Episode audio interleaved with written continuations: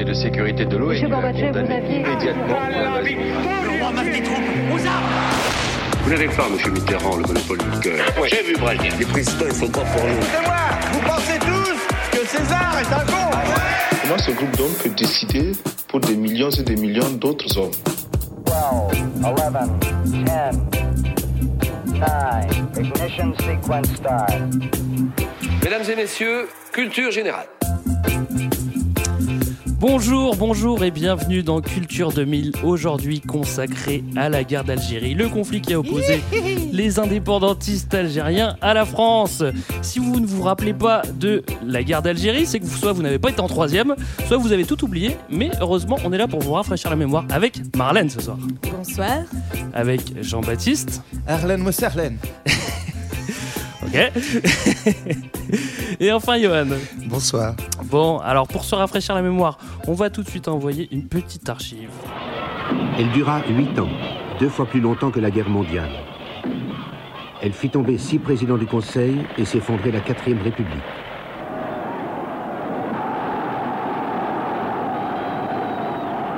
Elle ramena De Gaulle au pouvoir, puis faillit causer sa chute. Par deux fois, elle porta la guerre civile en France. Ses graffitis, aujourd'hui encore, font frissonner.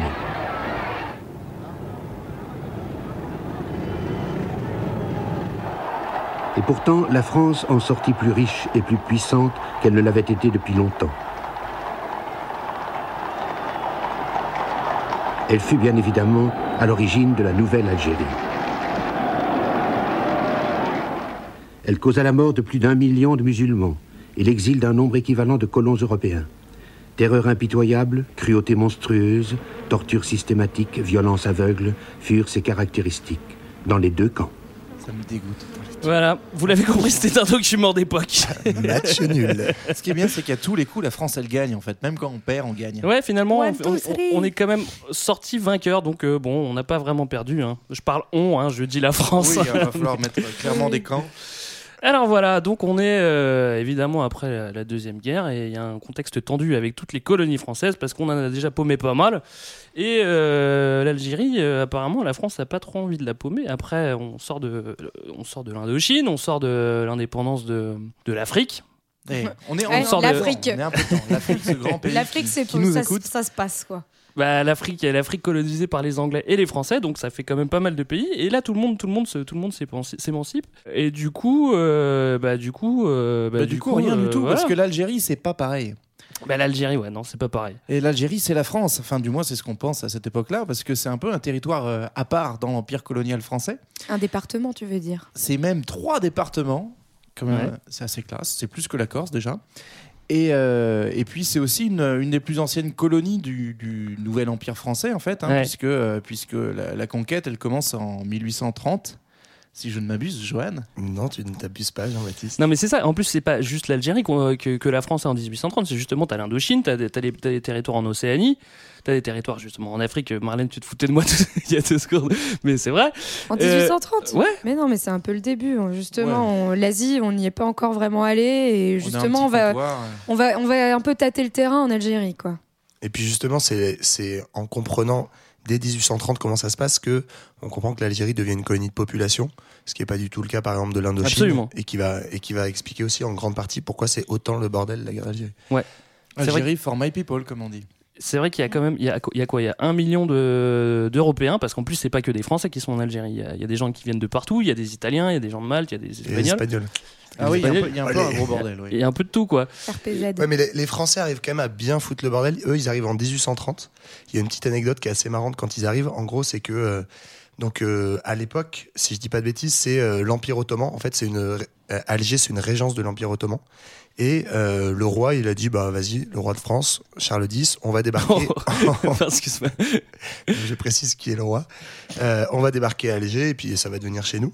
Et donc, il nomme un certain monsieur Célière, euh, François-Alexandre Célière, qui est quand même euh, l'an- l'ancêtre de Ernest, Ernest Antoine, Célière, bah oui. notre ami euh, ex-président du MEDEF, qui est en fait fournisseur de l'expédition d'Alger. En gros, ça veut dire que le gars, il est juste là pour gérer le transport des hommes, des marchandises et les ramener en France. Et en fait, il y a euh, la régence d'Alger, c'est un énorme trésor de guerre, en fait, de entre 250 500 millions de francs. Et en fait, ils vont ramener que 50 millions en France et le reste va mystérieusement disparaître dans les banques. C'est bizarre. Euh, c'est bizarre. Et en fait, euh, bah, c'est Célière et son ami euh, Schneider, hein, le fameux Schneider de l'acier. Le mec qui fait Les ascenseurs. ouais. Les ascenseurs. C'est ça. qui vont tranquillement se mettre 450 millions dans les poches des banques et après ils vont réussir à devenir bizarrement les plus grands sidérurgistes de France. Bon, bah c'est déjà. On est, on, on est, on est content pour eux en tout cas. Euh, Bah oui, Quand- j'étais content parce que Charles Ouais, X, ça, au c'est début, sûr. il faisait ça pour euh, essayer de se sauver un petit peu. Puis en fait, un mois après, il se fait renverser. Donc finalement, ça n'a pas servi à grand chose, quoi, son opération. Bon, ça a servi à la France, ça a servi à la grandeur de la France hein, quand même. Donc puisque cette Algérie là qu'on nous on va prendre en, route à partir de de l'après Seconde Guerre mondiale, mais à ce moment-là, quand on se met en, en 45, ça fait euh, plus d'un siècle d'occupation, de présence française, Euh, et donc du coup tout un système euh, colonial qui est bien bien installé, avec avec donc du coup des manos dans tous les genres. hein. En, en 54, juste avant le, au moment de la, guerre d'Algérie, on a 10 millions d'habitants en Algérie. Mhm.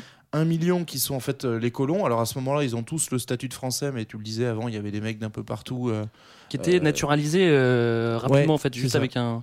En gros, on a dit euh, si t'es bien blanc et que t'habites en Algérie, bah t'es français, mon gars. Ça devait pas ramener les meilleurs quand même. Je, je sais pas, moi, si je suis truand italien en 1940, Ouais, c'est la classe tu vois, tu te dis, bon, bah, je vais peut-être aller me foutre en Algérie, hop, Ah bien. t'es tranquillou, quoi.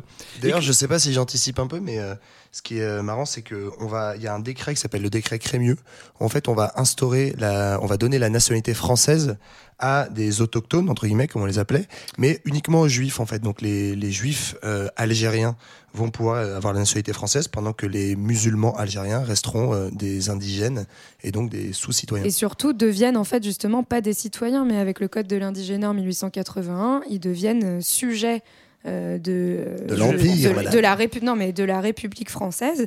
Et donc en fait ils ont un statut euh, complètement à part où euh, eux ils sont pas régis par le droit comme les autres mais par le code de l'indigénat. Et donc c'était en fait on les sépare parce qu'on estime qu'ils sont musulmans et qu'ils sont régis par leurs coutumes et, euh, et pas par le droit français. Voilà. Ouais, et, du, et du coup, ils ont aucun, euh, aucune citoyen, ils ont pas de citoyenneté, aucun droit politique, euh, pas du tout les mêmes libertés que les citoyens français. Mhm. Ils ont un Euh, code pénal à part d'ailleurs, avec euh, enfin quelques exceptions. Puis surtout, on leur fait miroiter que s'ils se comportent bien comme des Français, ils pourront devenir citoyens, mais finalement, euh, pas trop quand même. Ouais, Comme quoi, on n'a rien à, à envier aux Sud-Africains, quoi. ça c'est sûr. Ségrégation. Euh, euh, après, comment Mais ça se passe la, la, la vie, euh, la vie quotidienne? Alors, c'est-à-dire que on a un département français et euh, ouais, on a trois départements pour le coup. Euh, niveau économique, en fait, c'est pas non plus la méga fête parce que on il se passe pas grand-chose. Il y a des agriculteurs, euh, il y a enfin il y a des agriculteurs, c'est-à-dire qu'il y a des colons qui sont arrivés, qui ont pris des terres et qui euh, qui, qui font pousser de la vigne pour faire du pinard qu'ils vendent plus cher parce que sinon ils peuvent pas survivre. On a beaucoup d'agriculture, mais il n'y a pas grand chose en fait. À Ouais, part ça, comment ça survit l'Algérie? Bah, justement, c'est un peu le modèle de la, de la colonie de peuplement qui n'a pas marché en fait. C'est-à-dire que Mm. euh, à partir du XXe siècle, c'est le, le- la seule colonie de peuplement. Tu peux faire la, la comparaison avec le Canada là, qui est en train de se peupler à ce moment-là, euh, qui marche pas en fait. Où du fait coup, pas le même les- on- n'arrive pas à, à refiler des terres tout simplement parce que les meilleures terres ont été prises par des grandes familles euh, de colons qui, ben, qui arrivent à en tirer ce ce qu'on peut en tirer. Mais, euh, mais pour le reste, en fait, ça prend pas spécialement. Et en plus, on a une abandon, un abandon des, des terres, c'est-à-dire que les, Ouais. les colons euh, quittent, alors qu'ils avaient été installés dans des fermes, dans des petits villages, ils quittent ces villages progressivement pour tous se concentrer dans les villes. Donc tu as un exode urbain qui montre que ben, le coup de euh, je m'installe et je me fais ma petite bicoque et je vais euh, planter mes vignes en Algérie, ça marche pas des masses. On a 85% de la population colon qui habite dans les villes, en fait. euh. Ouais, ouais, ouais, c'est- sûr qu'ils sont pas en, en en- campagne. Et, et comme dit B, mais cet exode-là, en plus, il est en partie forcé parce que tu as directement une séparation qui se fait entre les, les colons pieds noirs, euh, plutôt issus des couches populaires euh, euh, françaises qui viennent dans les villes, et en fait, c'est des grands propriétaires terriens qui s'accaparent euh, la grande majorité des terres à la campagne. Quoi. Bon, en tout cas, apparemment, la vie est plutôt cool euh, pour tous euh, les Algérois et notamment, enfin, juste pour les Européens algérois. Les Algérois que je croise dans les rues, je commence à bien les connaître. Ils sont nés de père et de grand-père nés ici, ou s'ils sont arrivés de Calvi, Toulouse, Paris ou Strasbourg, voici cinq ans, ils se sont vite acclimatés et enracinés. J'ai aussi vu, devenus français, des gens que j'avais rencontrés dans les divers pays de la Méditerranée. Cette charcuterie, mais je suis d'un Mao. Cette espadrigueur, le voici à Alicante. Ce laitier, je l'ai vu à Malte. Les cousins de ces pêcheurs lancent leurs filets devant Naples et Ischia. Je vois aussi des musulmans dont j'ai rencontré les frères à l'autre bout de la Méditerranée.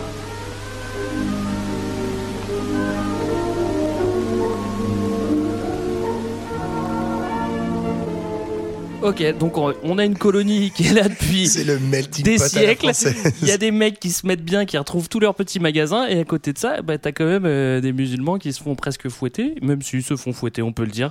Du coup, forcément, euh, ça les Ouais, chauffe un petit peu, et il y en a qui sont pas très contents, quoi. Ouais, ouais, ça, ça- ça fout un rogne hein, quand même. hein. Moi, à leur place, c'est pareil, je serais pas super content de voir tous les blancs qui sont là au, au- au café et, et moi en train de trimer au champ, quoi. Surtout Pour quand c'est eux. au café En des délices. domino, quoi. C'est des délices. Ou en train de jouer au domino.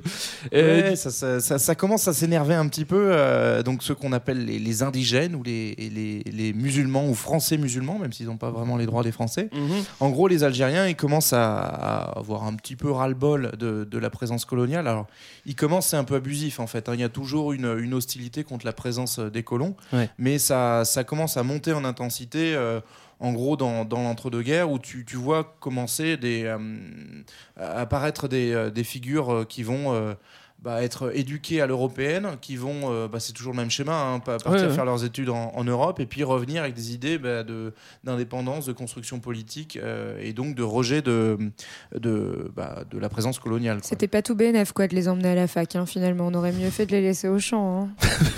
Bien dit Marlène. Ouais, Marlène.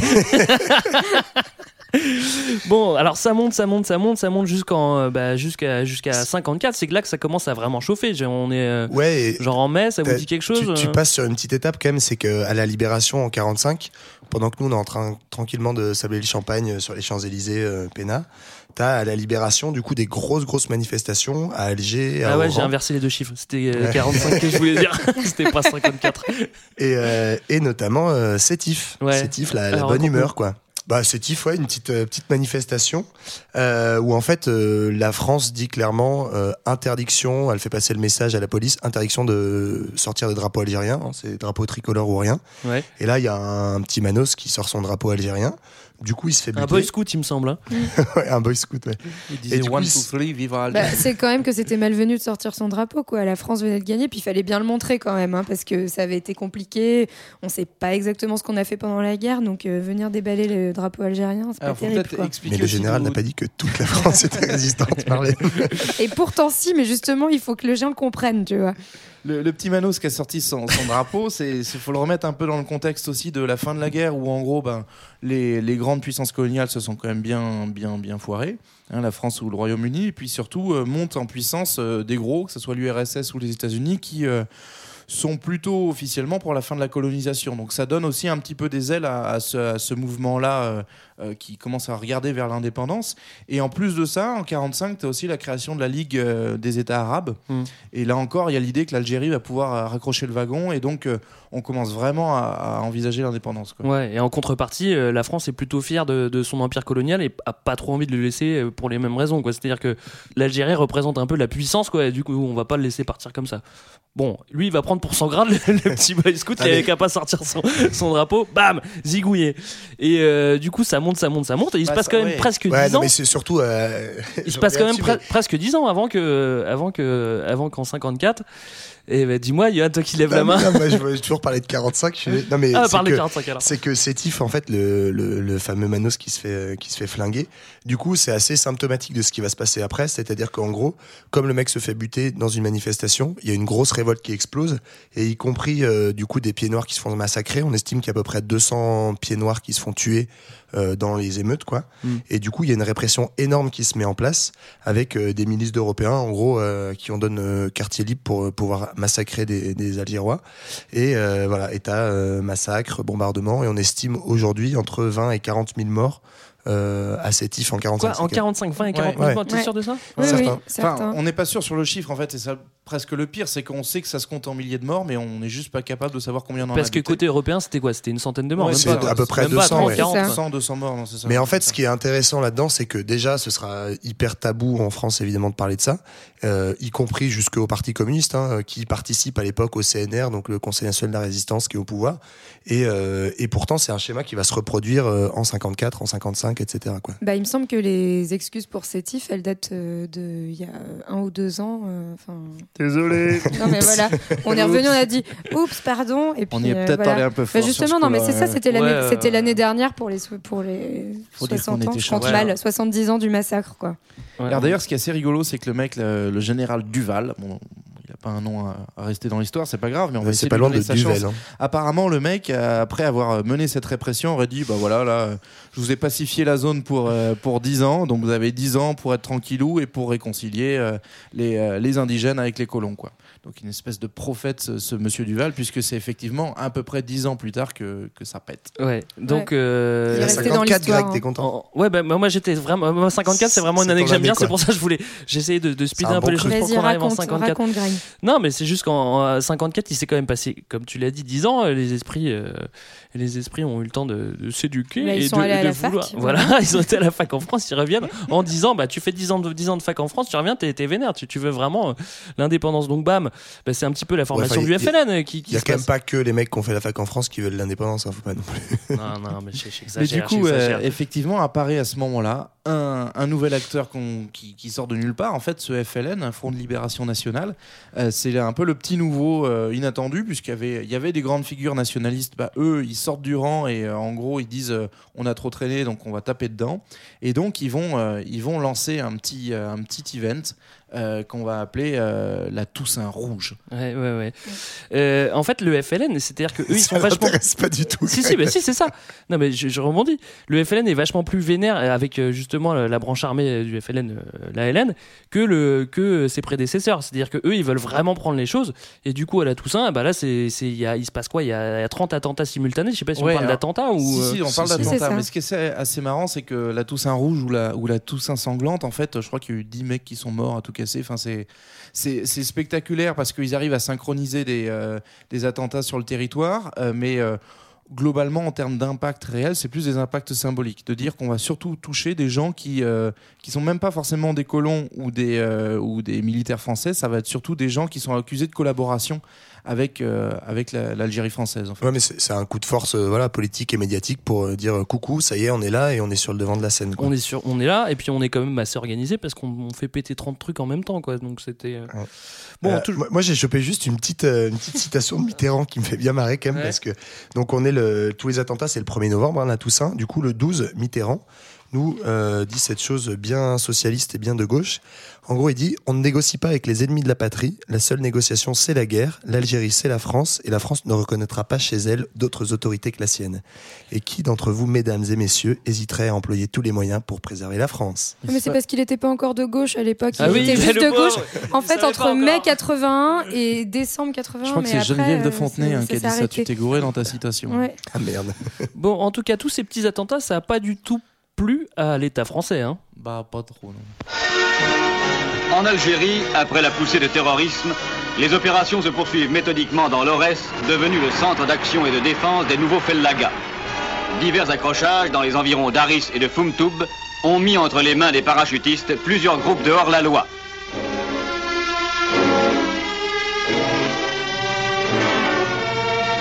Après une première phase qui a permis de rétablir la libre circulation sur les axes routiers, c'est la phase de nettoyage systématique de la montagne que poursuivent maintenant les patrouilles chargées de rendre la sécurité et le calme au massif de Lorès. Ouais, les massifs, ils sont vénères dans les massifs. Ça, le massif si tu avais bien écouté tu te serais rendu compte c'était le massif de l'Aurès Oui, bah, c'est les massifs dans de les massifs. l'Aurès Oui, Ils sont super énervés, quoi. Ça commence à chauffer dans les Aurès. Du coup, si je dis pas de conneries, on arrive euh, grosso modo aux grandes phases euh, militaires de la guerre. Yes, I. C'est là que c'est parti, quoi. Donc- c'est aussi le moment où ça vire un petit peu guérilla, c'est-à-dire qu'il y a des Ouais. mecs justement, les- comme il disait dans, dans l'extrait que vous avez bien écouté, qui allaient se réfugier et qui se planquent un petit peu dans les montagnes et que, et que c'est vachement dur de les trouver ces gars-là quoi. Ouais, là on est un peu dans la before de la guerre. C'est-à-dire que t'as t'as la Toussaint, euh, la Toussaint rouge qui a dit OK, euh, on rentre dans la place, tout baigne, le DJ monte le son là. Et euh, donc ça c'est novembre 54. Et en gros ce qui suit c'est immédiatement de l'affrontement militaire entre du coup le, FLN qui, s'est organisé pour euh, euh, bah, déjà armer des maquis etc. Et puis euh, la force militaire française en présence. Et ça va être principalement, ça va se cantonner dans l'est de l'Algérie. hein. Les, les, les Aurès, c'est, euh, c'est à la, enfin, ça part de la frontière Ouais. euh, tunisienne, quoi. Donc pour l'instant, c'est assez concentré. En fait, le vrai tournant, c'est euh, bon, il se passe quand même des choses. hein. Il y a des mecs qui meurent et tout. C'est chouette quand même. Ouais, t'as le petit revival de, de Sétif, en fait, à Constantine, c'est ça? Ouais. en, Dans l'été 55, où t'as exa- en gros exactement la même chose qu'en 45, une petite émeute euh, populaire. Il y a un massacre de 71 pieds noirs et euh, formation de milices européennes qui viennent euh, castagner tout ça. Et pareil, encore, on- les chiffres sont. C'est compliqué, mais il y a plusieurs milliers d'Algériens, on parlerait de 10 000. Et en fait, ça enclenche ce cycle qu'on retrouve à chaque fois qui est provocation en partie du FLN, euh, répression hyper massive de la France et du coup grosse mobilisation. Et ça, ça va engendrer aussi, ça va faire grossir les rangs en fait Et du ça FLN. radicalise aussi le mouvement. Mais du coup, là, Alger, ça se passe comment? C'est vachement plus safe que dans les que dans les autres États ou À ce, à ce moment-là, Alger en tant que tel est, est relativement épargné. En fait, la guerre arrive à Alger un poil après. C'est-à-dire que là, le, le massacre dont, dont parlait Johan, c'est le massacre de Philippeville. Donc, c'est euh, l'été 55. Et ça, ça va vraiment être la radicalisation de bon, bah là, euh, on peut plus faire semblant. Et donc, du coup, l'armée l'armée française se vénère. Donc, euh, tue euh, 10 000 manos. Et mais surtout, ça va être le moment où on va se dire ok, là maintenant, état d'urgence général sur toute l'Algérie, alors qu'avant, c'était juste dans l'Est. Et euh, fini de rigoler, quoi. On va organiser vraiment la, la, la traque au FLN de façon euh, systématique. Ouais. Et c'est là que Guy Mollet, le bien nommé, arrive au pouvoir. Et, Voilà, euh, et là surtout, ils décident de prendre des vraies mesures, et des vraies mesures de gauche encore, hein. c'est-à-dire d'envoyer le contingent en Algérie, donc 500 000 hommes, pour essayer de- d'aller tranquilliser tout ça. quoi. Alors, il- il faut rappeler ouais, que Guy Mollet, il est au SFIO, qui est le, le PS de l'époque. quoi. Ouais, La section française de l'internationale ouvrière, bien sûr. Yes, Et du coup, le contingent, juste pour expliquer, en fait, c'est la, c'est le, c'est les renforts, quoi. C'est euh, pas forcément de, euh, enfin, c'est- c'est des gens qu'on va appeler, qui sont pas forcément sous les drapeaux normalement. Ça va être des, des petits jeunes notamment, euh, qui étaient en train de faire leur service militaire. On va dire, bah mec, puisque t'es là, on va peut-être te prolonger de quelques mois et te faire payer un voyage en Algérie. Ouais, ouais, ouais. Et en plus, ce qui, ce qui est assez, ce qui est assez marrant, c'est que les, euh, les soldats qu'on envoie, c'est des soldats qui restent un an, qui repartent et en fait qui connaissent pas du tout le terrain. C'est-à-dire que comparé, tu vois, aux Anglais qui restent, euh, les, armées anglaises qui restent vraiment sur place et quand il y a une guerre, ils sont vraiment sur place. Ah, ils font ça bien, les Anglais. Non, mais c'est-à-dire qu'ils connaissent le pays. C'est-dire que là, on prend, on prend des petits genoux, on les envoie un an, et puis au bout d'un an, une fois qu'ils ont tiré leur peine, ben on fait bah, c'est bon, on rentre au c'est pays. Et tout. euh, tu anticipes, là, attends, tu anticipes. Non, mais, Euh, en, en tout plus, cas, qu'est-ce qu'il y a? Mais c'est pas et Mitterrand, c'est Mitterrand qu'on voit les, qu'on voit les troupes aussi. non, c'est Guy. C'est. Mais justement, comme dit JB, en fait, c'est hyper important aussi pour comprendre la place que va prendre la guerre d'Algérie dans la politique française. C'est qu'en fait, contrairement à l'Indochine, en fait, l'Indochine, en gros, c'est juste des barbouzes. Enfin, c'est des militaires professionnels. Tout le monde s'en branle. Voilà. On sort de, on sort de terrain. 5 ans de guerre mondiale. Tout le monde s'en fout de savoir qu'il y a des militaires professionnels qui sont trop contents d'aller se d'aller se pogner en, en Indochine, alors que là, on envoie en gros, euh, on envoie la jeunesse française, quoi. Donc euh, 500 000 hommes, comme disait Marlène, passage du service militaire à 27 mois, et du coup, euh, bah, tous les petits genoux qui ont rien demandé à personne, hop, c'est parti, vient de battre euh, contre les contre les Algériens. Et puis ça permet à tout le monde de, de goûter au charme de l'Algérie, en fait. Donc Oui, c'est pas si mal, c'est pédagogique. Voilà. Là, D'autant plus Les qu'Alger, fameuses pâtisseries. d'autant plus qu'Alger, L'huile d'olive. on est encore un petit peu cool et c'est encore, euh, les gens sont pas trop encore affolés. hein.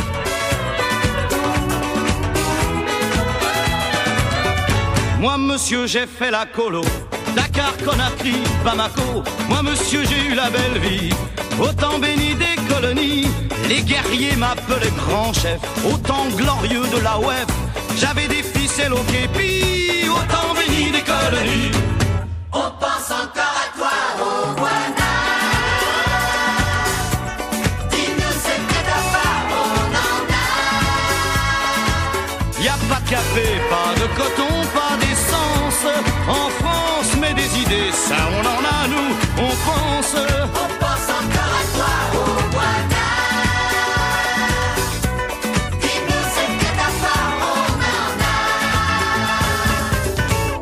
monsieur, rien n'égalait les tirailleurs sénégalais qui mouraient tous pour la patrie, au temps béni des colonies. Autrefois à Colombéchat, j'avais plein de serviteurs noirs et quatre filles dans mon lit, au temps béni des colonies. On pense encore à toi.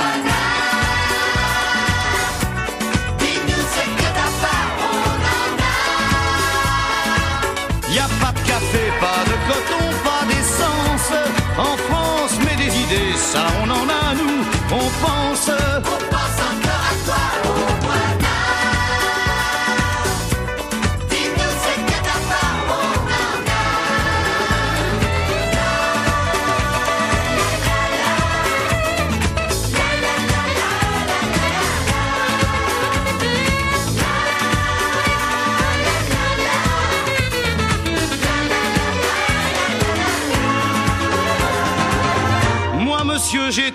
Panthères à Tombouctou sur le Niger et des hippos dans l'Oubangui. Autant béni des colonies, entre le jean et le tennis, les réceptions et le pastis, on se serait cru au paradis. Autant béni des colonies. On pense encore à toi, Owana. Dis-nous ce que t'as pas, on en a. Y a pas de café, pas de coton, des idées,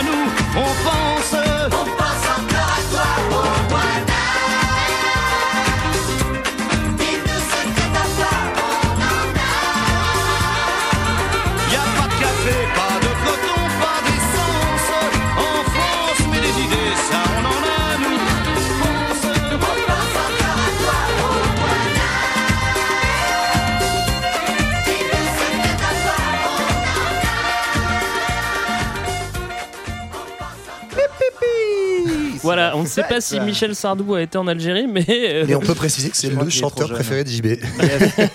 Il y a un spécial dédicace à, à Michel. hein. et à Jackie, sa mère. Donc voilà, alors on n'a pas trop parlé du FLN encore, enfin si, un petit peu quand même parce qu'ils foutent, ils foutent le bazar, et à juste titre parce qu'ils veulent quand même leur indépendance, mais il y a quand même des gars dedans, et il y a, euh, il y a Ben Bella qui avait, euh, qui avait, euh, qui était, euh, qui s'était un petit peu séparé du, de l'ancien mouvement euh, indépendantiste, le MTLD, et on a qui d'autre? Vous, vous en connaissez ou pas? Pas vraiment. Si, euh, Je vais vous sécher là, hein à, à Alger, il y a Larbi Ben Dalla, je crois. T'es sûr ou pas Je suis pas sûr de c'est la, qui est assez de la fin. intéressant en fait justement dans la construction même du FLN et après aussi dans la narration qu'en fait la République algérienne depuis son indépendance c'est euh, l'idée d'une euh, d'une euh, d'une indépendance et d'un mouvement porté par le peuple dans lesquels en fait les figures sont pas trop mises en avant quoi. Et donc, euh, du coup, ce qui est assez intéressant, plus que les noms, à mon avis, c'est la structure même. Ces gars-là, ils sont quand même assez, euh, assez malins pour dès le début se structurer en disant déjà, il y aura, il y aura deux guerres. Il y aura la guerre en Algérie, puis il y aura la guerre extérieure. Ouais. Et donc, dès le début, le FLN se scinde en deux en disant il y aura ceux qui s'occupent de l'externe et ceux qui s'occupent de l'interne. Donc, ils se répartissent les rôles, ils se donnent des chefs.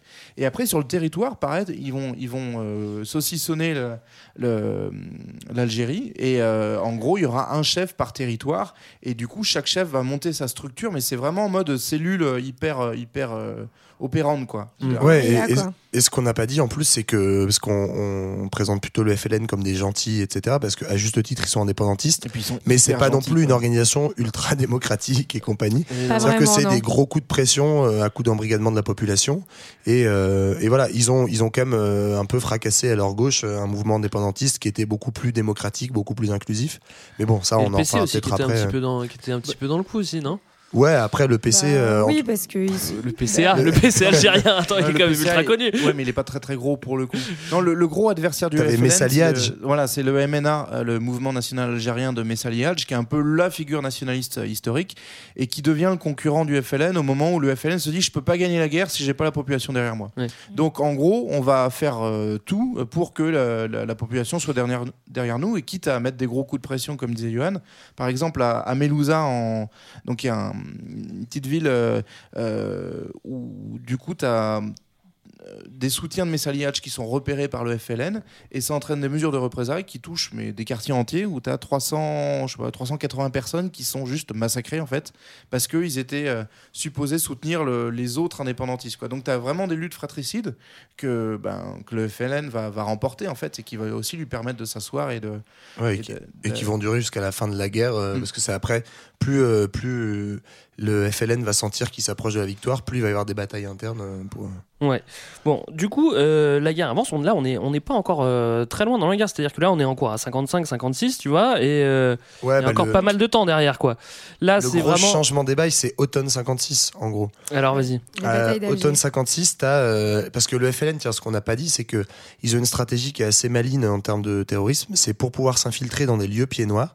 En fait, ils utilisent des femmes qui ont plutôt des physiques proches des physiques européens et qui viennent en fait, qui sont les fameuses poseuses de bombes du FLN. Et ils ont utilisé cette technique-là. On, on le voit très bien dans le film La bataille d'Alger, très très bon film. Ouais. Et euh, en fait, voilà, c'est des nanas qui viennent, alors notamment donc au Milk Bar, qui est un des attentats très célèbres, où tu as des femmes qui viennent, elles posent une bombe et elles se cassent, et voilà, ça commence à péter dans la Casbah et dans le centre euh, d'Alger. Et euh, ça, c'est voilà l'automne 56, où là, du coup, quatrième République, un peu en mode bordel, euh, qu'est-ce qu'on fait?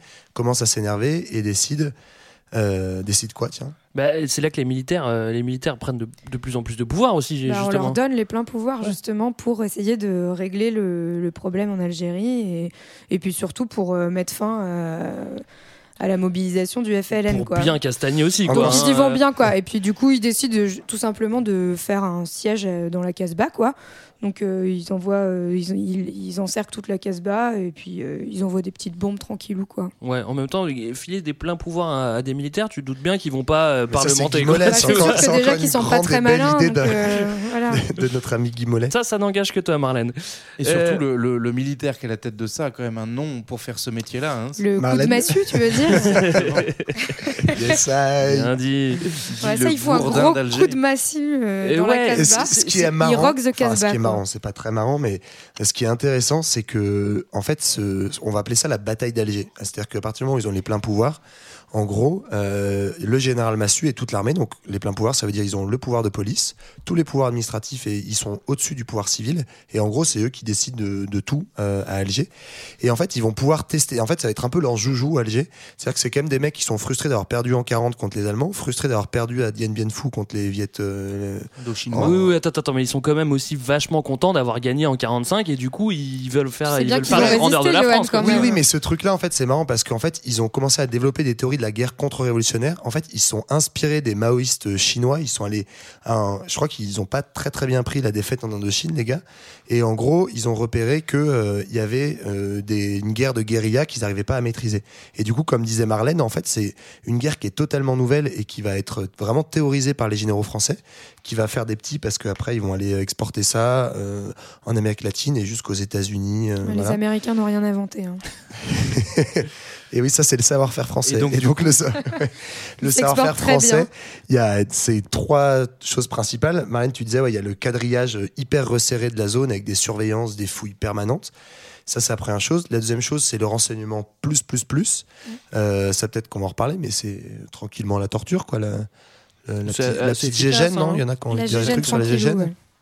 Bah, euh, ouais, en fait, ils ont ils ont pas attendu hein, la bataille d'Alger. La Gégène, on la ressort assez vite, mais euh, elle est elle est effectivement utilisée et revendiquée comme un moyen euh, de d'action, euh, comme un moyen pour traquer et défaire les cellules du du FLN. Tu nous Euh, expliques ce que c'est juste euh, la Gégène. La gégène, Ouais. Bon, c'est très simple. hein, vous prenez une petite boîterie de voiture, hein, une pince croco de chaque côté, et puis après, zoup, tu tu t'amuses autant que tu veux. L'étymologie du mot gégène, ça veut dire que ça te crée une espèce de gêne en fait, c'est ça Non, c'est générateur électrique.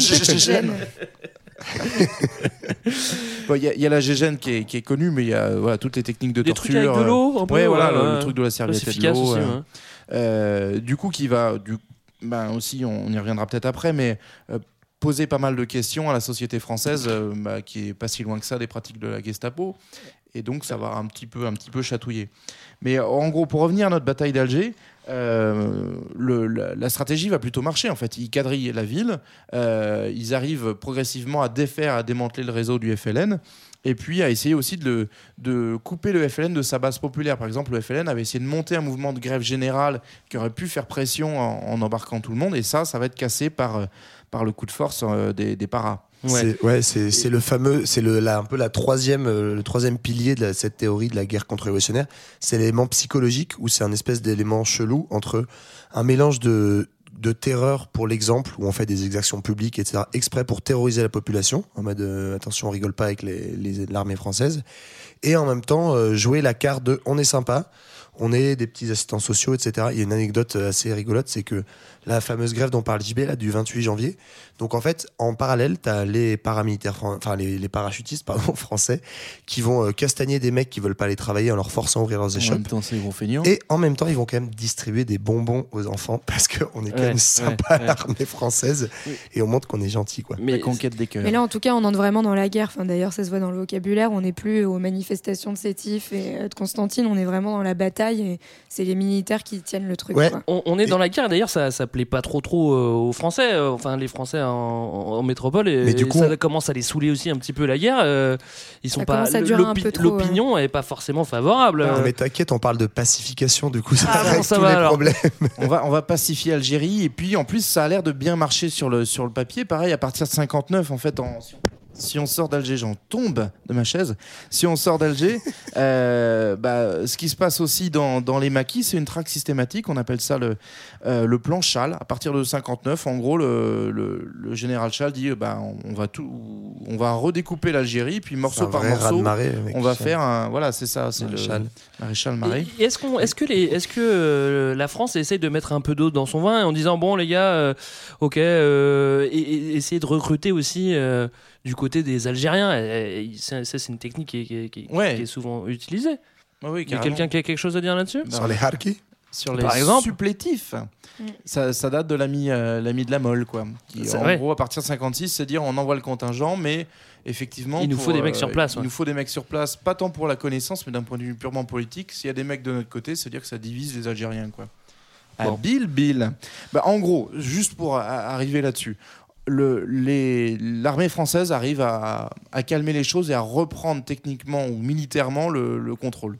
D'Alger en tout cas. D'Alger et Ouais, même en gros, ils arrive- gagnent, ils gagnent la bataille d'Alger. oui, voilà. Et ça. même en dehors, en fait, l'armée de libération nationale, globalement, elle est pas, elle a pas la pêche après Elle est pas 60, très vaillante, ouais. Donc, euh, du coup, ça, ça a marché, alors avec un prix très très lourd à porter pour les Algériens, parce que euh, bah, le plan Chal dont on parlait, c'est aussi euh, des déplacements de population. C'est 3 millions de personnes. Donc, vous rapportez ça à la population d'Algérie, c'est un tiers des gens qui ont été déplacés de leur village, Ouais. juste pour être coupés de, des, des liens avec le FLN.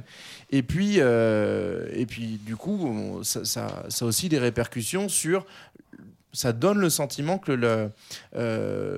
Que pour les Français, en tout cas, que la, que la guerre d'Algérie va, va toucher à sa fin. Et en fait, le FLN, voilà, le FLN arrive à maintenir une pression, à maintenir des attentats, et puis surtout à commencer à, à rentrer dans une bataille qui est plus politique, euh, qui est plus pardon, euh, politique que militaire. Non, et puis surtout, c'est comme tous les sièges, enfin, la bataille d'Alger a fini par, euh, encore une fois, certes, c'est une victoire militaire, mais euh, par radicaliser encore, euh, encore plus tous les per- toutes les personnes qui ont, vécu. euh, Alors qu'on pouvait tous siège. être bien copains. Quoi. Bah oui, c'est vrai, c'est bien dommage. Mais heureusement, il y a quelqu'un qui vient pour que tout le monde soit copain.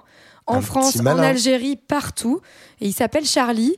Charlie de Gaulle, il débarque et euh, il décide Et de remettre un peu d'ordre là-dedans. Ouais, il débarque, il débarque, il débarque pas tout seul. On, on l'a un peu provoqué Bah, il, quand a- même. il adore débarquer invité, globalement. c'est euh, tout. Il y a On quand même les militaires qui sont là, ils petit coup disent bon les gars, euh, tu vois ce qui se passe, c'est un peu chaud, euh, ce serait pas mal que tu ramènes un peu ta couenne quoi. En même temps, il, il a- il attend depuis euh, pas mal d'années déjà, donc euh, il est là sous le coude et Ouais, là, mais Et il faut clairement, aussi il dire faut- Greg, que- effectivement, il y a, y a un espèce de mini coup d'État, en fait.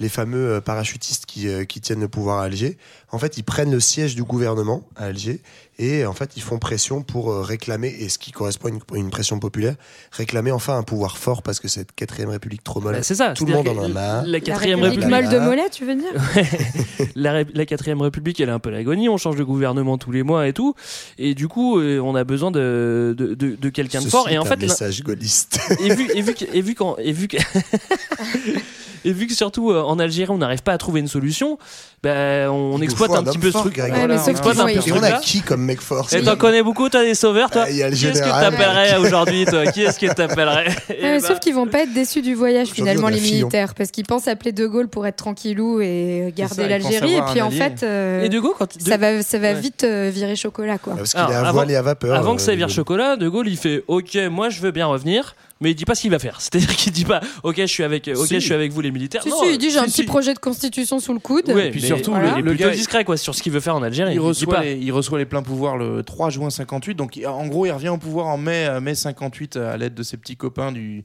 euh, de, des partis algériens, en fait, de ceux qui vont, euh, c'est-à-dire les colons, euh, qui vont pousser pour que De Gaulle revienne en pensant qu'il va être de leur côté.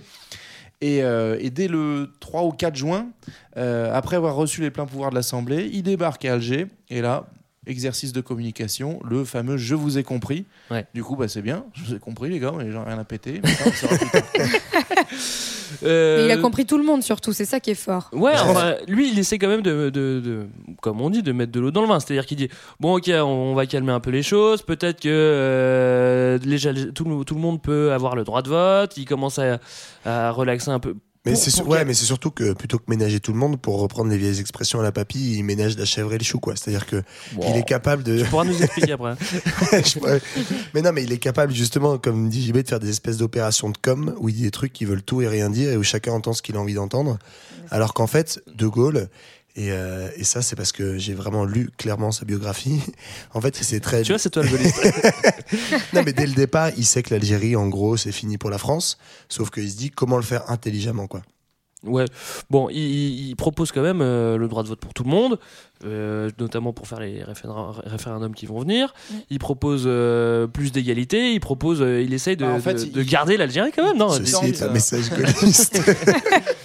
Bah non, mais il essaye parce qu'il se dit euh, on va essayer essaye de de garder l'Algérie, donc aussi, allez, on donne un peu euh, des Il bonbons à de tout le monde, tout le quoi, monde. comme les militaires. Voilà, c'est ça. Puis en fait, il se rend compte que les bonbons ça marche pas trop, donc euh, finalement, euh, Bon. enfin, voilà, il sait que c'est terminé quoi. Et bah, qu'est-ce qu'il fait Alors, Eh moi, bah, je suis a- pas gaulliste, mais il y a- bon, il il propose le. Québec libre. il propose l'autodétermination. Ah, il, fait, voilà, il fait un référendum en décembre 60 donc pour euh, demander de se positionner sur l'autodétermi- autodétermination. Tu vois, tu vois que c'est dur à dire. l'Algérie. C'est pas Enfin bon, il sait très bien comment ça va terminer ce Ouais, alors, il, y a- référendum. il y a un petit espoir quand il l'annonce. En gros, il y a, il y a trois, il y a trois options. C'est euh, la, la francisation, c'est-à-dire euh, la, la France de, de Dunkerque à Tamanrasset, pour reprendre l'expression de l'époque. C'est beau. hein. Donc voilà, en gros, on considère que c'est qu'un seul pays et donc égalité complète des droits. Ou alors. Mais il n'y en a pas un entre les deux, entre les ça. deux pays là Il n'y a, pas- il y a pas un truc qui gêne, non Il y a un bout de L'Espagne, non. La Corse. La, la deuxième option, c'est euh, l'association. C'est euh, le vœu de De Gaulle. Euh, c'est en gros que bah, l'Algérie, elle est un peu autonome, mais que malgré tout, on est copains, quoi. Mais Oh, bah, ça, il a un peu réussi finalement. hein. Ouais, Exactement. ouais, À long ça terme. s'appelle pas comme ça, quoi. mais- Et la troisième, bah, c'est la, c'est pas l'indépendance, hein, c'est la sécession, parce que c'est quand même nettement moins gentil de sécessionner. Et, euh, et donc du coup, il lance ce truc-là, il essaye de faire la pub de, de l'association, mais en fait assez vite, il se rend compte que, que c'est perdu, quoi, que Ça le FLN a réussi à, à avoir la base populaire algérienne derrière. euh, derrière eux et donc par conséquent bah, il commence à envisager l'indépendance et il va commencer aussi les négociations avec euh, avec Les GPRA.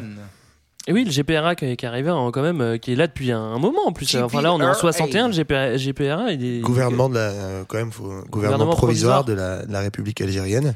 Il est depuis ouais, qui est 58, présent, il je crois commence que c'est ça, à, ouais, depuis 58. à, à- à réfléchir sur. Il sur le négocie truc. un peu en sous-main avec De Gaulle et puis euh, où il négocie beaucoup plus ouvertement après le référendum d'auto- d'autodétermination. Alors, il est, quel- il est, en quel- il est à quelle quelle date euh, ce, ce petit référendum là? Décembre 1960. 1960. Bon, en tout cas, ça plaît Voilà. pas à tout le monde. euh, ça plaît pas à tout le monde. Et il y a plein. euh, Alors, t'as pas que t'as pas que les militaires. T'as aussi euh, Eh pas oui. mal de la population qui se sont un petit peu trahis par par le général et qui est pas. euh, Bah, Il y a Patrick. Boel qui est vénère. Bah, il était tranquille au café des délices. On lui dit, bah mec, tu vas tu vas retourner à la Courneuve. Évidemment, il n'est pas content. Quoi. Et donc, avant qu'arrive du coup l'organisation dont, dont- qui va un peu relancer et permettre qu'on joue un peu plus longtemps, euh, déjà, effectivement, parmi les colons, on va commencer à vraiment chauffer vénère contre De Gaulle parce Ouais. qu'on a un peu le sentiment qu'il nous la joue à l'envers. Et donc, euh, dès, dès janvier 60, en fait, il- quand il a annoncé le, le- le référendum d'autodétermination, tu as une Ça, semaine des barricades. et, euh, et du coup, voilà, les, les, les- les colons euh, d'Algérie vont commencer à, à se rebeller euh, vraiment contre, contre le pouvoir et aussi à essayer de tisser des liens avec les militaires. En fait, ils essayent de créer un troisième pôle dans la guerre. C'est Ouais. pas Paris d'un côté et le FLN de l'autre, il arrive à un troisième euh, star au milieu, qui est l'alliance entre le, les cadres très gentil de euh, dire de c'est un l'armée et, et les colons, euh, les colons d'Alger. Et ça va faire euh, avril chocs à 61. chocs à pic, ouais. bah, 61, c'est un petit peu le, le- le dernier sursaut, quoi. C'est-à-dire, euh, Ouais, on pas- sait que c'est fini, mais bon, on va quand même tenter un dernier truc. Et pas un et, sursaut de petite frappe, quoi. Parce Ouais, qu'on ouais, parle quand même de mecs qui sont plus à On droite que, paras quand même, que quoi. les parachutistes. De... Ouais, mais enfin, Bah, D'ailleurs, Jean-Marie, il est pas dans, dans le tas, par là? Ouais, alors tout de suite, la stigmatisation. Jean-Marie, il est- C'est pas parce que le mec, il a oublié il son couteau chez un gars que. Alors qu'il se fait. Il est dans l'armée, je crois bien. Il est dans l'armée, mais est-ce qu'il est en Algérie? Mais On- oui, on tu sais, il a oublié son Bah, couteau. Il, il- quand même. Le mec, il se faisait un apéro saucisson tranquille et on l'accuse, soi-disant, d'avoir torturé les Algériens. Bah, Il avait mis oublié en place la fête du cochon euh, à Alger, et voilà. Et ça marchait bien. Bon. Bah alors, euh, qu'est-ce qu'on fait dans ce Bah, cas-là Bah, Un petit dit. putsch, hein Bah, Non, voilà. je sais pas, qu'est-ce que vous. Non Ouais, Bah, mais si, un putsch, euh, un putsch vraiment raté, quoi. Bah, putsch raté, attends, tu fais quand même une petite. euh, Tu mets, tu mets, que- tu fais quand même une petite organisation qui s'appelle Organisation Armée Secrète, qui est un peu vénère. Ça ils sont cool plus trop secrets quand même. Non, hein. non, Tu mets un drapeau réunion. noir avec c'est ta clair et OS en haut, en haut des C'est le bâtiments. moment pour- où les gars ont choisi de s'appeler comme ça, quoi. Alors, tiens, faudrait un truc un peu punchy, qui parle aux gens en même temps. Ouais, j'ai un truc peut-être armée secrète. Ah ouais, trop bien, les gars. Bah, c'est des militaires, hein. bon, ils ont pas été cherchés C'est très pas loin. que des Ah, tu vois, hein, ça n'engage que toi, Greg. Bon, et bah, ce- d'ailleurs, eh, figurez-vous que j'ai un message de l'OS. Les préfets de police d'Oran et d'Alger viennent d'interdire à leurs administrés de stationner ou de circuler sur les terrasses et les balcons des immeubles. Pendant ce temps, à l'Élysée, l'ex-général de Gaulle sablait le champagne pour arroser le ministère Pompidou, son pompier de service. Ainsi, les bourreaux gaullistes, maniaques de l'univers concentrationnaire, non contents d'arrêter, d'interner, d'emprisonner, de déporter, de torturer, prétendent même, ce à quoi n'avaient jamais songé dans leur délire persécuteur les paranoïaques hitlériens et les brutes nazis, les bourreaux gaullistes prétendent spolier des citoyens français de leur droit de respirer, ce droit inaliénable à la lumière, au soleil et au ciel de leur pays. Et faute d'obéissance, les assassins aux aguets dans la rue abattront les civils comme des moineaux. Ils ont d'ailleurs déjà osé tirer hier rue de Lyon en choisissant leurs victimes, des femmes. Bon, ils sont pas contents, les gens de l'OS. Non, mais JB avait raison, c'est pas que des militaires, c'est aussi des poètes. Ouais, c'est exactement ça. bah, eux aussi, ils sont allés à la fac, alors. Ouais, bah pas longtemps. Mais bon, de toute façon, ils vont, donc ils vont foirer leur coup. hein, ouais, ils vont foirer leur coup, parce même que- si, même si ça fait flipper quand même. hein. Ouais, ça fait flipper, mais en fait, euh, bah, c'est là qu'on se dit, eh, heureusement qu'il y a le contingent. heureusement qu'il y a que le tous les petits général est là, manos de surtout. 18, 20, bi- 20 piges qui n'ont rien demandé à personne et qui suivent pas du tout le coup d'État et qui, du coup, euh, foirent, euh, foirent méchamment. Quoi. Et donc, du coup, les, les, les quatre généraux qui étaient à l'origine du coup d'État, paf, casse prison. Et, et après, par la suite, ils vont être graciés parce que De Gaulle, c'est vraiment l'ami de tout le monde. D'ailleurs, il y a- pour info, Bah, il a compris anecdote, tout le monde, je te rappelle. Hein. Il y avait un des quatre putschistes, il était dans la même maison de retraite que mon papy. C'est vrai Attention, Ça, JB. rencontre- Quelle chance Ah oui, ce qu'on n'avait il pas dit aussi seul. quand même, c'est que si on a parlé de ça, on a dit qu'il y avait, enfin, euh, tout le monde disait, ok les gars, avec la, la France, euh, calmez-vous quand même avec l'Algérie, euh, euh, laissez-la tranquille, ça on l'avait dit, on est d'accord. Hein Sur le. Après, sur Moi, j'ai Internet, ouais, on toujours l'a dit, dit, laissez la on l'a France dit. tranquille. Non, parce que je voudrais vraiment qu'on soit clair. Non, c'est vrai que les, les gens sont pas. Enfin, les autres pays disent quand même à la France de, de, de- de lâcher du lest. Non, mais on Oui, il commence à y avoir une petite pression quand même Bah, en euh, gros, ce pour qui- que ça s'arrête. La guerre d'Algérie se joue plus vraiment en Algérie, mais se joue à l'extérieur. Ça se joue en France, avec du coup vraiment un débat qui commence à s'installer dans la, dans la société civile, parce qu'on commence à avoir des échos de, de la torture, parce qu'on commence à flipper pour les petits gamins du contingent qui Et se parce font qu'il y a aussi des il y a les porteurs de France. valises aussi, parce quoi. que le- la guerre s'invite en France avec le, le grand jeu du FLN qui va du coup ben, euh, aussi utiliser le, le milieu des, des travailleurs algériens euh, en France et à Paris notamment, et puis aussi avec l'OAS qui va commencer à se faire plaisir et à se faire connaître en France. Et c'est là que Paris est dans la place. Ouais. Ouais. Qu'est-ce qu'il y a Et le FLN, ouais, il va justement bien, bien s'appuyer sur euh, tous les immigrés algériens qui habitent à Paris, euh, notamment lors de la manifestation d'octobre 61, où il va recruter massivement, euh, notamment dans les, dans les bidonvilles de, de, de Nanterre, où euh, il va euh, inciter très fortement et en mettant un petit peu la pression aux gens pour aller manifester en famille pacifiquement. Et puis, euh, c'était- d'ailleurs, ça va très bien se terminer puisque. Bah ouais, non mais je crois pas parce qu'en fait je crois que Jean-Marie il était rentré d'Algérie à ce moment-là et du coup il se retrouvait, il se C'est pas retrouvait Jean-Marie, dans les c'est un- manifs. c'est un C'est ça. copain à lui, c'est Maurice. C'est Maurice. Maurice. Ah merde Et donc Maurice, il donne quelques petits ordres euh, à la, Ouais. poli- à la police pour, euh, pour essayer de, Alors Maurice, de voilà, rendre ça plus tranquille. Quoi. On peut, on peut le préciser, hein, Monsieur Papon, euh, qui, était- qui s'était spécialisé dans l'import-export de juifs pendant la Seconde Guerre mondiale, et qui du coup À va s'essayer euh, à, à maintenant à- au jeté, euh, jeté d'Algériens, c'est-à-dire que globalement la manifestation, elle va être sévèrement matraquée, et encore à ce jour, en fait, on ne sait pas vraiment combien il y a eu de victimes, parce qu'il y a des mecs qui ont disparu des commissariats, parce qu'il y a beaucoup de cadavres qui ont flotté dans la Seine qui, à la suite euh, de cette manif-là. Non, mais Donc, personne les a vus. Hein, ça. non, et ça n'a pas trop posé de problème à l'époque parce Ah, que Non, les, mais- jo- les journalistes n'étaient pas Et- présents malheureusement. Ouais, et plus que ça, ce qui est dingo, c'est qu'en fait, donc il y aura Dingo, énormément de morts. de Mickey. hein. Non c'est plutôt. Il y aura énormément de morts dans cette manif et le premier discours qui va être sorti par la préfecture, dont Papon, la police, etc., c'est en gros, euh, c'est les Algériens qui ont tiré les premiers. Et en fait, depuis, il y a plein d'archives d'historiens qui montrent très bien que euh, justement, malgré le fait que le FLN ait enrôlé un peu de force euh, plein de gens des bidonvilles pour venir à cette manif, le mot d'ordre c'était pas d'armes, les manifestants étaient fouillés avant de rentrer dans le cortège, venez surtout en famille avec femmes et enfants pour être sûr qu'il se passe rien, marchez sur les trottoirs pour ne pas attenter à l'ordre public, hein. les mecs de nuit debout feraient mieux de- d'en prendre la graine. Et, euh, et malgré ça, en gros, la, la répression de la police, elle va être terrible. On, on dira, je sais plus exactement les chiffres, mais je crois que le lendemain, on décrète qu'il y a genre une moins de 10 morts. Et aujourd'hui, on estime qu'il y a entre 200 et 300 morts. Les chiffres sont pas exacts. En fait, les mecs vont être, il y a, il y a trois, quatre cortèges qui, qui convergent en fait dans le centre de Paris, et les mecs vont être arrêtés notamment sur des ponts, le pont de Neuilly, et on va, euh, les, les policiers vont tirer à balles réelles et vont commencer à jeter des corps effectivement à la Seine. Euh, Il y a des mecs, euh, je continue, hein, mais qui vont être internés. Euh, on va faire des mini rafles en fait, histoire de se rappeler le bon vieux temps, donc dans des centres d'internement. Euh, Il y a le Palais des Sports qui est vite saturé dans la soirée avec 7000 personnes, donc du coup on commence à remplir le stade de, Coubertin. Euh, et les mecs vont rester là-bas pendant plusieurs jours.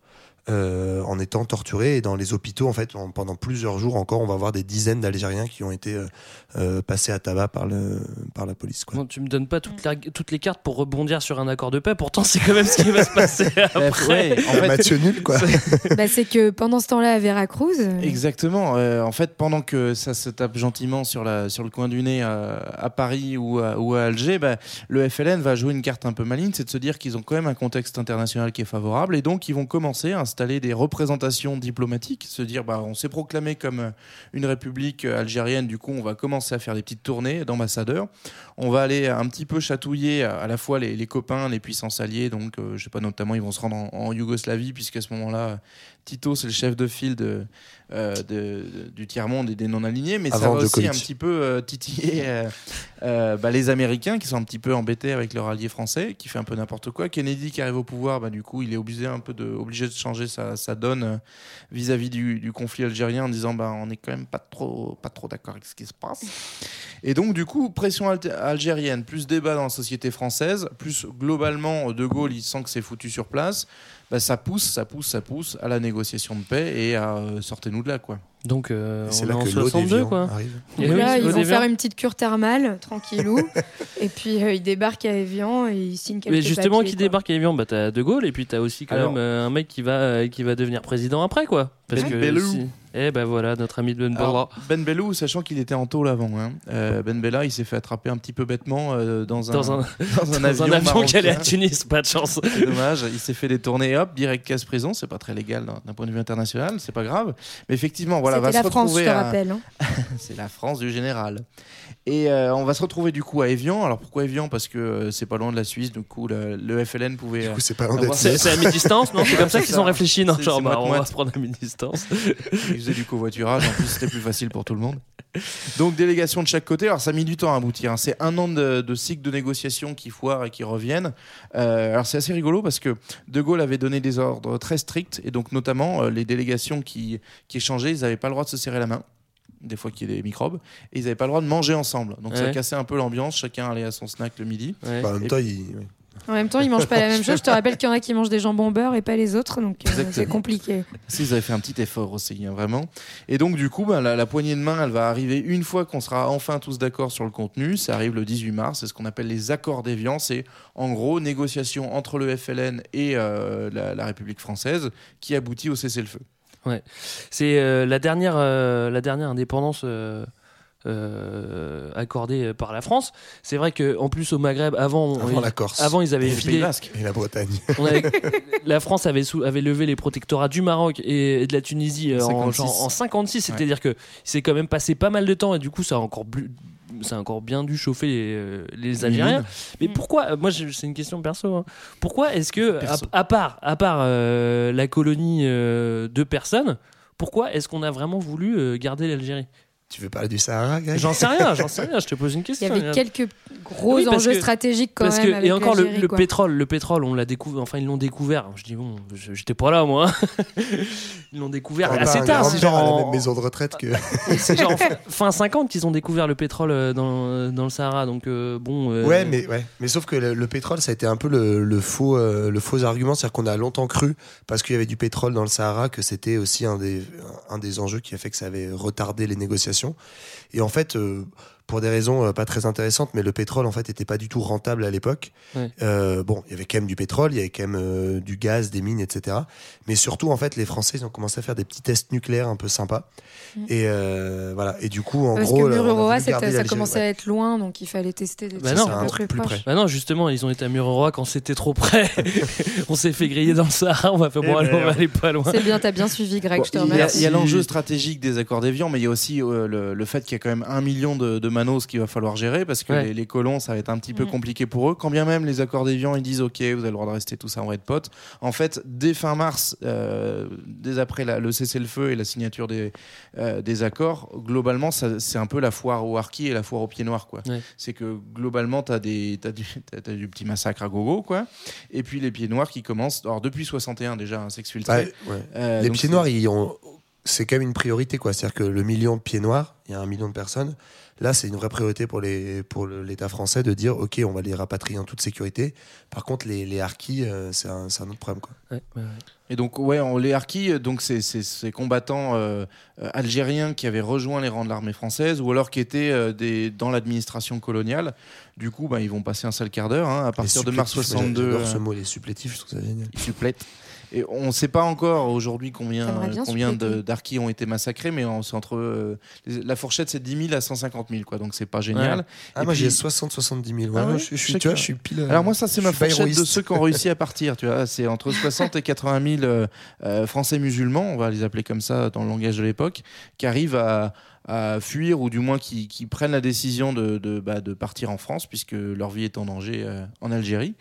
Et, euh, et oui effectivement ils vont être un tout petit peu oubliés, mais ça c'est déjà une autre histoire. Eh oui. Alors du coup, euh, on parlera peut-être pas euh, dans cette émission de ce qui se passe après en Algérie. On parlera pas. Il y a des tabous. De Rachida. Eh, si, on va en parler. Malheureusement, tu peux pas faire une émission euh, sur l'Algérie sans parler de Rachida. Sauf les Mais, Québécois. mais, euh, brièvement, comment ça s'ouvre après, après l'indépendance, l'Algérie Qu'est-ce qui se passe euh, Donc on a Ben Bella au pouvoir, juste pour. euh, Bon, en fait, assez vite, tu as des querelles de pouvoir dans le FLN qui Ouais, s'installent voilà, et ça, ça voilà, se tire dans les voilà. pattes et c'est pas joli joli à voir. hein. Puis La ça belle camaraderie, légèrement militaire comme gouvernement, quoi. Si finalement Ouais. ils se sont plutôt inspirés de, de la fin de la guerre. On des parlera Français, pas des, on parlera pas des, des conflits ethniques, euh, de la guerre civile, du GIA, du Front Polisario, de, Non, des peut- conflits avec le Maroc. On parlera pas de tout ça parce que ça serait peut-être une prochaine émission. Et euh, On peut juste citer ton copain le général quand même, qui a dit que euh, si on laissait rentrer tous les harkis en France, ce serait plus Colombey les deux églises, son village, mais Colombey les deux mosquées. Oh, putain, mais c'est une très belle Bah, phrase c'est de bien parce que comme ça on se sent en plein dans l'actualité. C'est Bah super. oui, belle transition. Allons-y. Bon, bah à la prochaine fois alors. Salut, salut. Salut. des souvenirs. Et il revient à ma mémoire des souvenirs familiers. Il revient à ma mémoire des souvenirs familiers. Je revois ma blouse noire lorsque j'étais écolier sur le chemin de l'école. Je chantais à pleine voix des romances sans parole, vieilles chansons d'autrefois. Douce France, cher pays de mon enfance, bercé de tant d'insouciance, je t'ai gardé dans mon cœur. Mon village, au clocher, aux maisons sages, où les enfants de mon âge ont partagé mon bonheur. Oui, je t'aime, et je te donne ce poème. Oui, je t'aime, dans la joie ou la douleur. J'ai connu des paysages et des soleils merveilleux au cours de lointains voyages,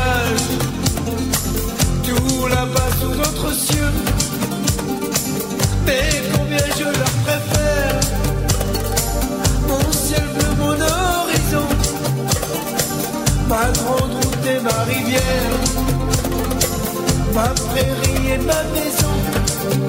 Douce France, cher pays de mon enfance, bercé de tant d'insouciance, je t'ai gardé dans mon cœur.